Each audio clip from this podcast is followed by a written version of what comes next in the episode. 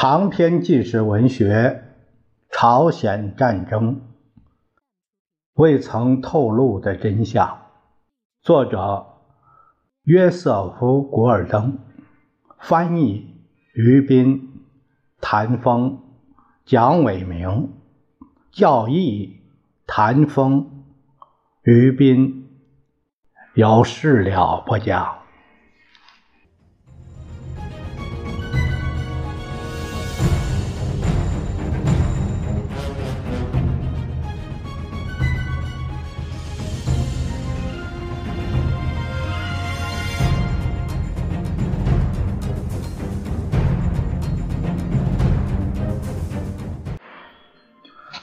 这一节我们继续第二章，这个题目是“华盛顿忧虑加深”。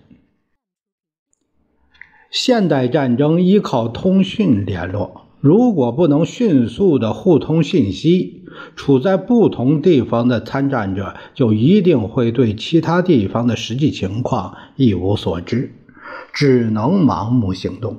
脆弱和不可靠的战地电话网，迅速瘫痪的南朝鲜商业电报系统，速度缓慢的电报加密机，以及发往世界另一方的电报延迟，在六月二十六日星期一这一天，使朝鲜战争各方深受其害。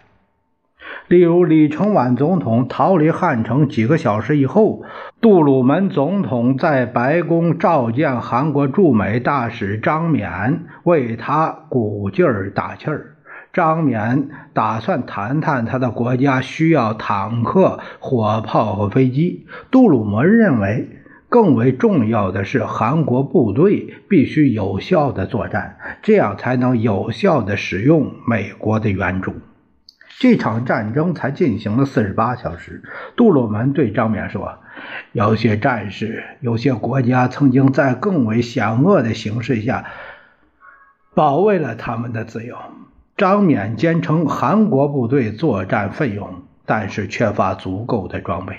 杜鲁门一再说明援助已在运送的途中，实际上还需在布莱尔大厦举行一次会议才能决定。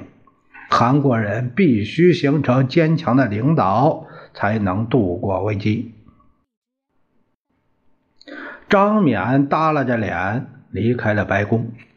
基督教科学箴言报老资格的记者理查德·斯特劳特悟出的结论是：美国打算让南朝鲜人单枪匹马的作战。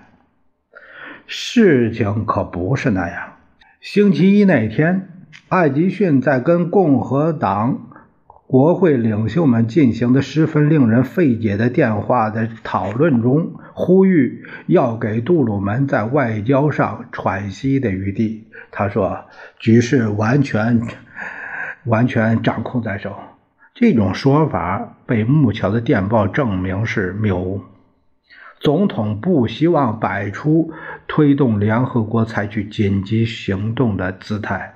这就意味着星期天安理会的行动是出自纯粹的外交理念。艾吉逊在与参议院外交关系委员会的亚历山大·威利，就是他是威斯康辛州共和党人，在和他的交谈中，甚至提出要由麦克阿瑟负责执行迄今为止做出的一切决定。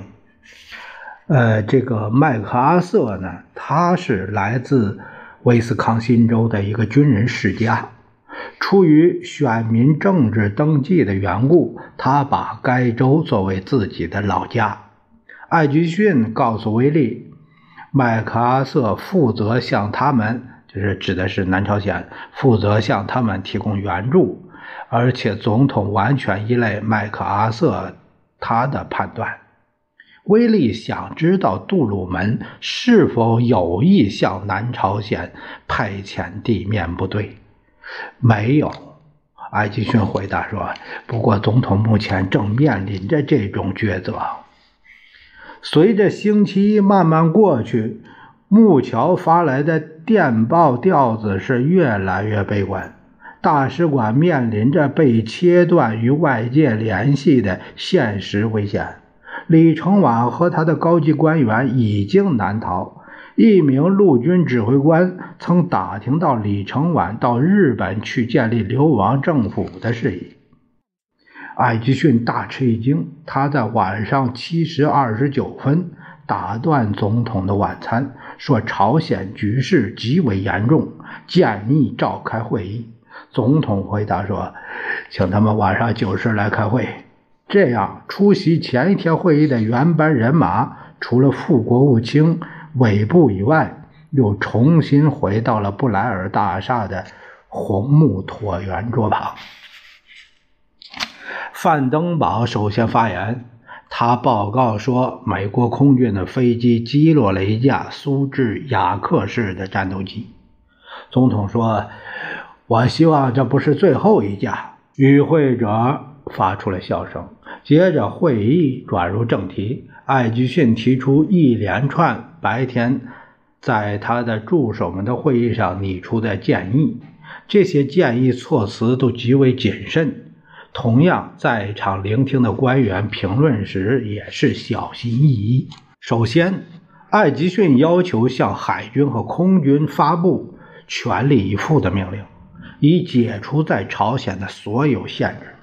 并且尽最大的可能支援南朝鲜军队，攻击北朝鲜人坦克、炮兵和步兵纵队，使韩国部队有机会重整旗鼓。杜鲁门表示同意，但是他也听到担心的疑问，就是陆军部长佩斯和范登堡将军要求。明确这是是否意味着只准在三八线以南采取行动？是的，总统回答说，不得在三八线以北采取任何行动。他稍顿了片刻，然后补充说：“嗯，目前还不行。”艾吉逊然后提到台湾，他希望由第七舰队实行双向封锁，既阻止任何一方。对另一方入侵，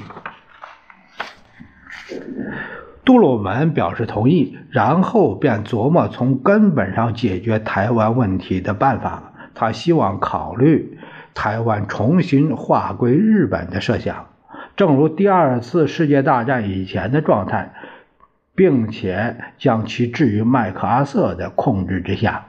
杜鲁门接着透露了一桩出乎意料的政治事件，他说。大约一个月前，他收到蒋介石的一封密信。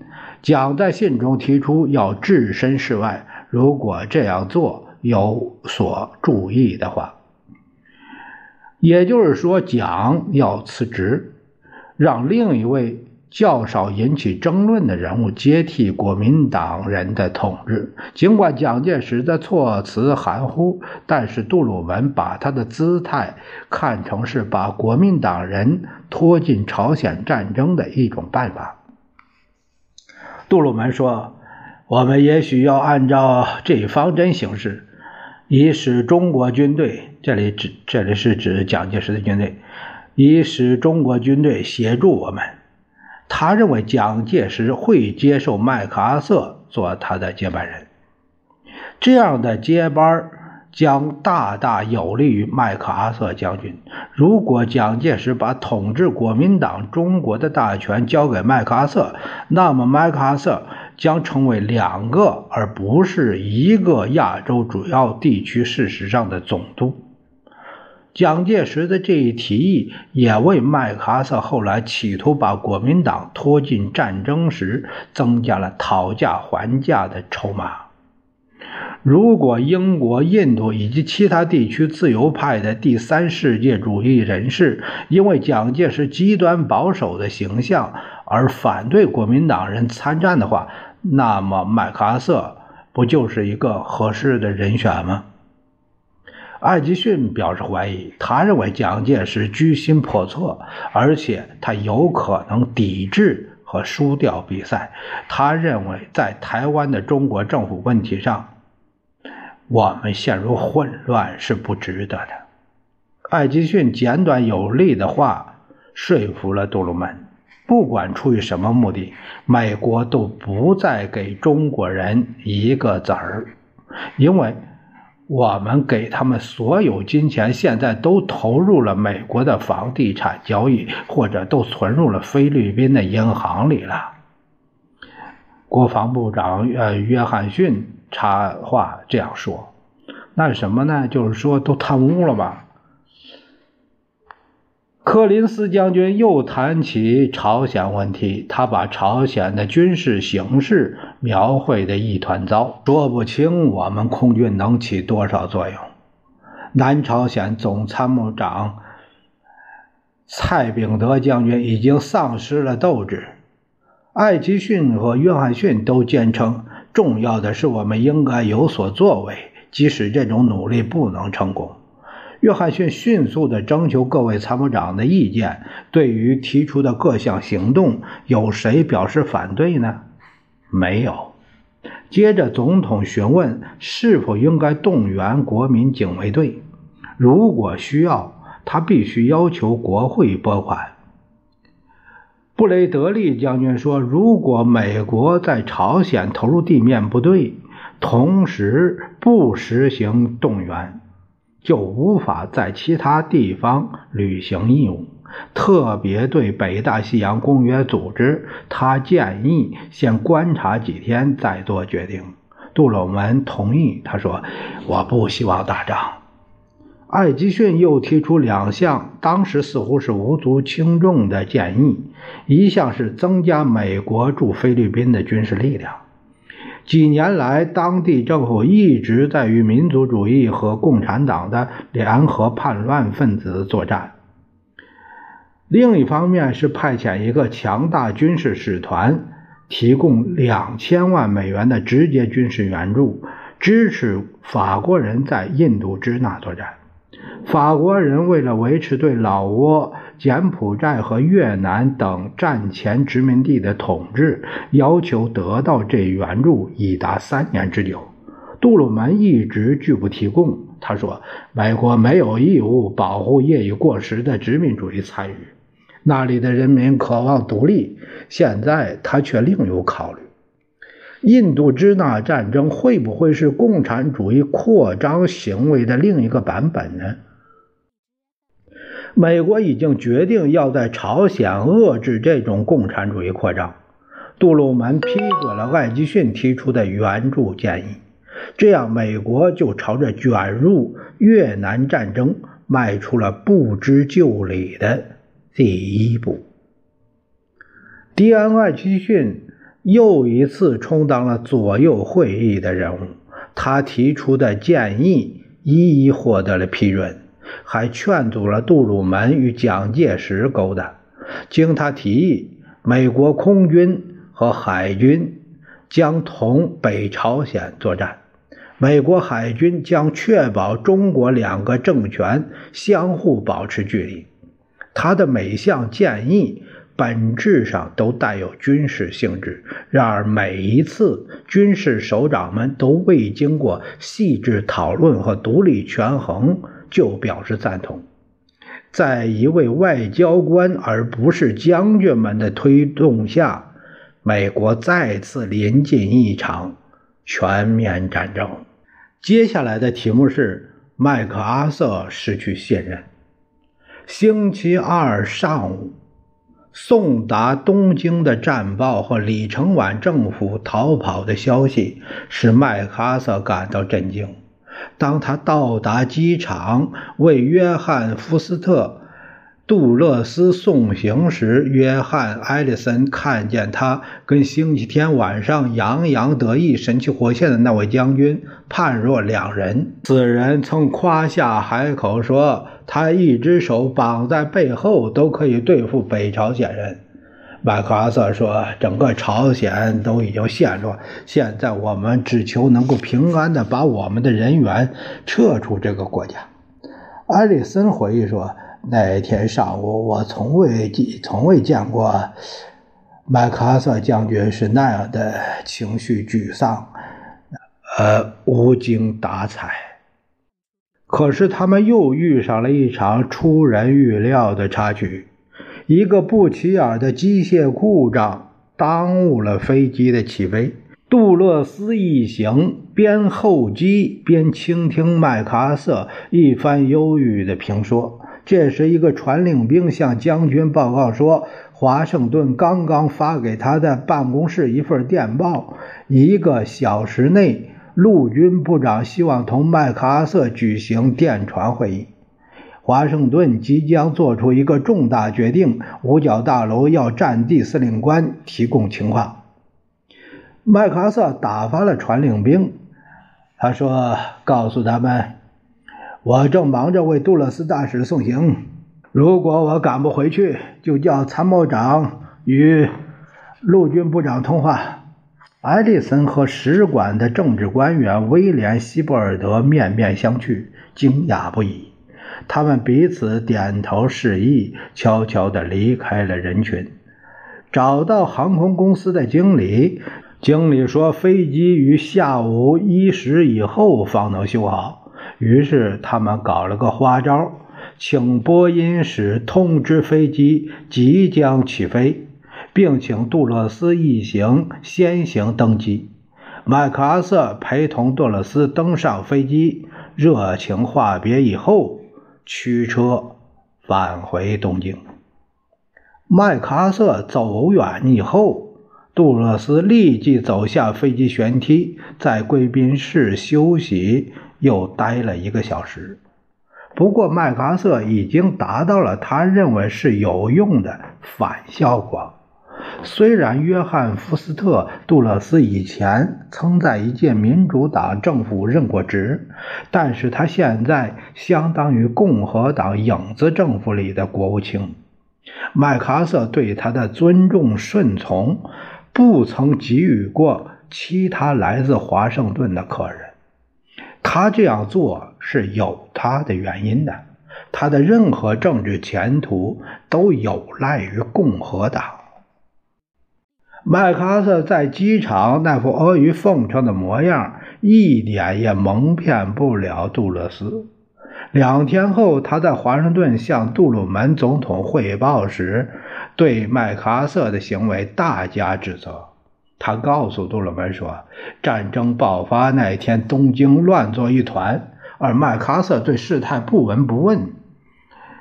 他无法劝说麦克阿瑟的任何部署向将军报告严重的局势。”杜勒斯对杜鲁门说：“要是他的话，他会立刻把麦克阿瑟召回国。”这位著名的共和党人把麦克阿瑟贬得一文不值，这确实使杜鲁门大吃一惊。但是总统没有说出来，他指出麦克阿瑟将军牵涉到国内的政治，召回他会引起重大的反应。杜鲁门说，麦克阿瑟已经被吹得神乎其神了。杜勒斯表示赞同。他还坦率地表示，尽管他与麦克阿瑟同属一党，但是如果解除将军的职务，他将公开表示支持。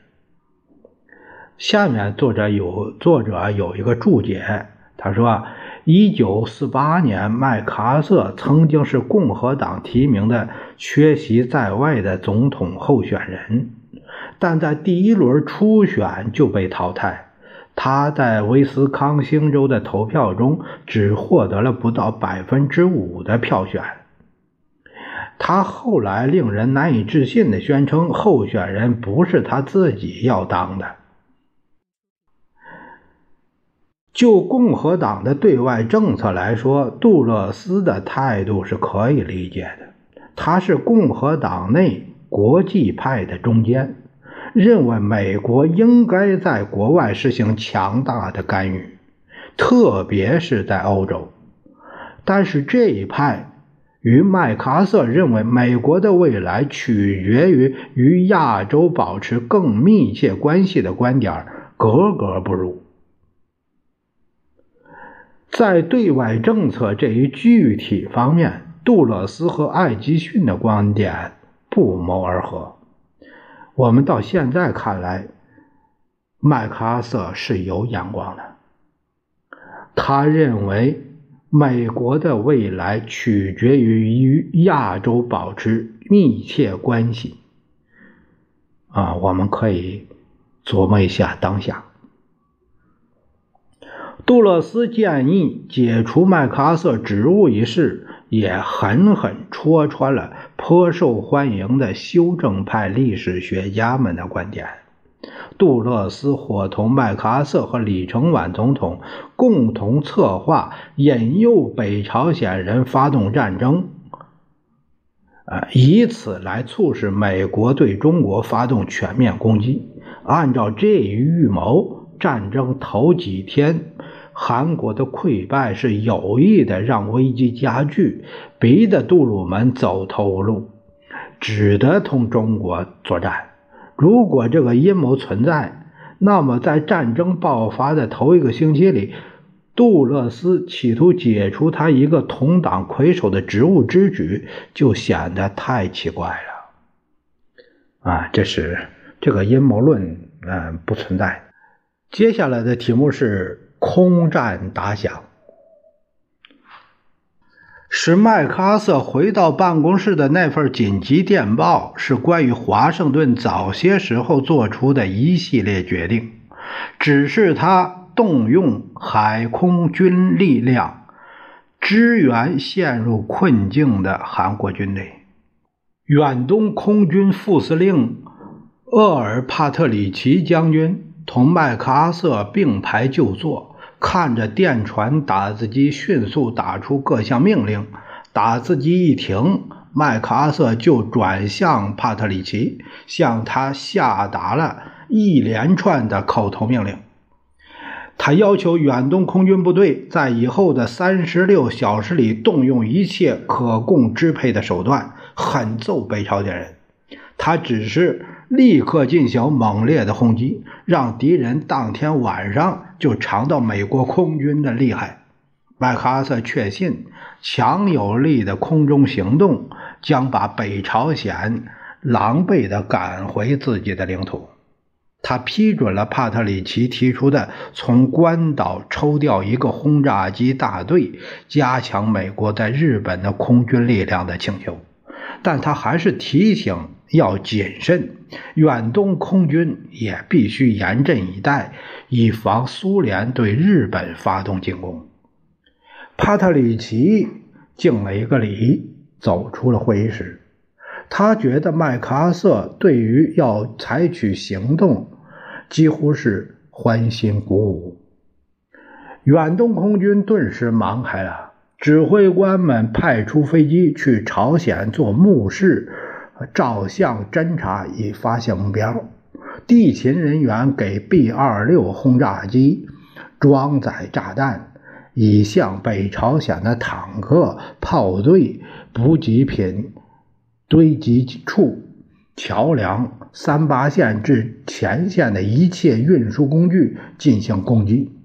嗡嗡轰鸣的 B-29 轰炸机奉命巡航南朝鲜，寻找可攻击的目标。黄昏时刻，空军已经整装待发。糟糕的是，首次夜间行动受挫，原因是空军没办法左右。